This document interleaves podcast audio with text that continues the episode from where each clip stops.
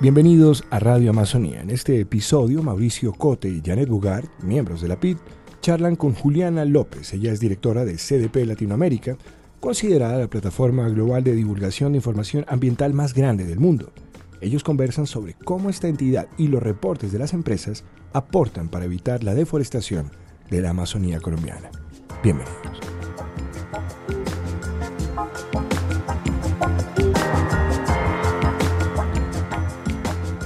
Hola Juliana, buenas tardes, bienvenida a Radio Amazonía. Buenas tardes, es un honor para mí hablar con ustedes. Juliana, la PIT Amazonía es una plataforma de información y diálogo y Radio Amazonía hace parte de esta plataforma y siempre visibilizamos los actores e iniciativas que están trabajando para evitar la deforestación en la Amazonía. Como directora de CDP Latinoamérica, eh, ustedes tienen la base principal en Brasil, pero tienen de socio en Colombia Fundación Natura. ¿Cómo es ese trabajo de CDP y cómo está ligado a este evitar la deforestación? Perfecto. El tema de la deforestación es una preocupación de la opinión pública, entonces ya no es socialmente aceptable y es también cada vez más preocupación de los privados, es decir, de compradores internacionales, inversionistas, y podemos verificar eso en CDP porque CDP hoy cuenta con una red de más de 800 inversionistas internacionales, más de 100 corporaciones y eh, 8.000 empresas que reportan sus datos. Y observamos la tendencia de, por ejemplo, compradores corporativos que han asumido compromisos públicos de cero deforestación. Y también cada vez más inversionistas que eh, están mirando a la exposición al riesgo de deforestación a lo largo de las cadenas. Entonces, CDP eh, es un ejemplo de cómo este tema también se volvió en un riesgo para el negocio. Entonces, eh, también desde el punto de vista de producción hay que tomar en cuenta modelos de negocios que mantengan la los bosques de pie. Bueno, a mí me gusta más hablar como con casos concretos, casos de la vida real, de empresas. Eh, cuéntanos un caso de alguna empresa latinoamericana que esté evitando la deforestación, que esté haciendo un desarrollo sustentable y que esté vinculando a todo, toda su cadena de suministros en este proceso. Muy bien. Nosotros tenemos un, programa que se llama Supply Chain, entonces que involucra desde los compradores hasta los productores, entonces compradores internacionales y productores de Latinoamérica particularmente. Y bien, me ocurre un ejemplo interesante de Arcos Dorados que opera eh, McDonald's en Sudamérica y ellos están justamente haciendo un trabajo, tienen compromisos de medio y largo plazo para eh, su, suministro de carne sostenible y eso eh, les requiere hacer un trabajo coordinado con su cadena de proveedores. Y por eso se afiliaron a CDP para contar con nuestro apoyo en el trabajo de involucrar los proveedores en en prácticas para, eh, para buenas prácticas que garanticen eh, eh, la gestión del riesgo de deforestación, es decir, que garanticen que sus cadenas estén libres de deforestación. Como una cadena de ganadería, que la ganadería siempre ha sido como vista como un foco de deforestación grande, ¿qué clase de proveedores involucra en esto? ¿Qué, servicios? ¿Concentrados? No sé, empaque para sus carnes. ¿Cómo es? Sí, hay de todo, porque ellos incluso eh, involucran proveedores en el tema de bosques, sino también en agua y cambio climático. Entonces hay desde proveedores de tomates, leche y carne propiamente. Entonces se moviliza la cadena, eh, todo, toda la cadena de suministro. Entonces desde proveedores directos y indirectos. Entonces eso acaba por también movilizar eh, toda una red eh, y este efecto no se limita a los proveedores de, de arcos dorados y eh, las empresas áncoras que hacen parte del programa Supply Chain de CDP. Bueno, y a nivel Colombia, Eh, ¿Qué avances has visto durante los cuatro años que se ha hecho presencia aquí en el país con CDP? Muy bien, en Colombia vemos eh, cada vez más un ambiente más favorable, es decir, eh, señales más concretos de cambio de comportamiento del sector privado.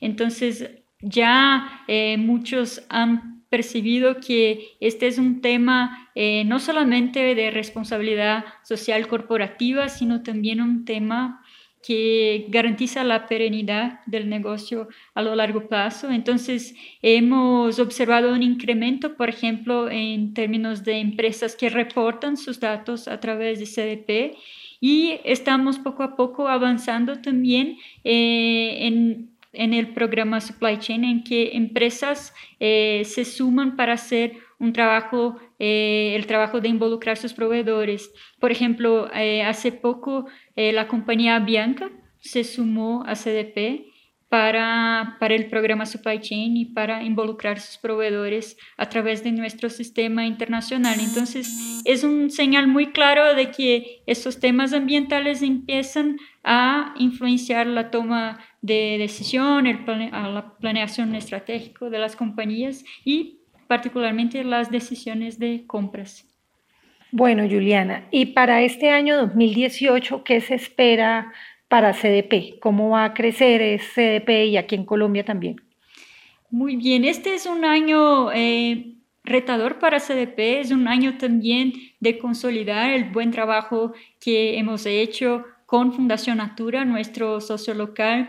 Eh, este año tuvimos algunos cambios en términos operacionales, entonces hemos lanzado eh, cuestionarios sectoriales que, están armonizados a otros estándares de reporte internacionales, eh, un nuevo sistema de reporte en línea que tiene como objetivo volver aún más fácil la experiencia de reporte para las compañías. Entonces, este es un año para eh, mejorar todo el proceso y eh, volver la experiencia de reporte aún más fácil para las empresas, de modo que eh, también ellas puedan efectivamente integrar esos temas ambientales en su toma de decisión, en la planeación estratégica.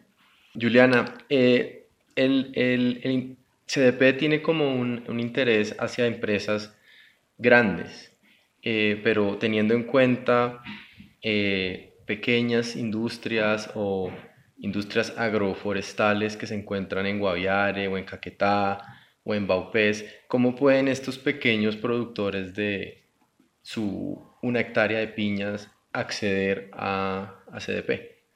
Muy buena pregunta. Eh, este es un tema que estamos en este momento dedicados. Tradicionalmente CDP se enfocó en los grandes, eh, a nivel internacional para, de hecho, eh, movilizar un cambio estructural en el sistema económico.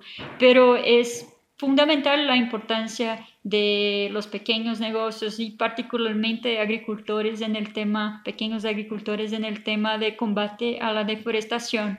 Eh, estamos ya tenemos, por ejemplo, un cuestionario diseñado para pequeños eh, emprendimientos, pero ahora eh, estamos dedicados a adaptarlo también para pequeños productores, que ahí hay particularidades específicas, pero tenemos una visión de que con este trabajo, eh, con grandes y cadenas internacionales de valor, podemos también apoyar, por ejemplo, en el fortalecimiento de capacidades de pequeños productores y de modo a también eh, de alguna manera escalar buenas prácticas y conectar esos pequeños productores a las cadenas productivas globales, porque ellos tienen un rol fundamental. Eh, hay una estimación que un 40% de los alimentos producidos en el mundo es eh, responsabilidad de los pequeños productores, entonces hay que tenerlos en cuenta.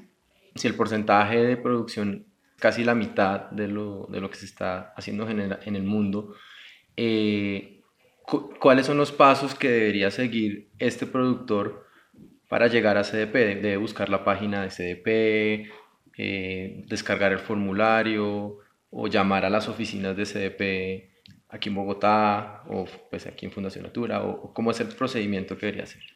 sí, eh, estamos abiertos a, recibir, a recibirlos. Eh, todos, todos los cuestionarios y guías de CDP son públicos, así como también los eh, webinars que hacemos, tenemos eso en nuestra página web.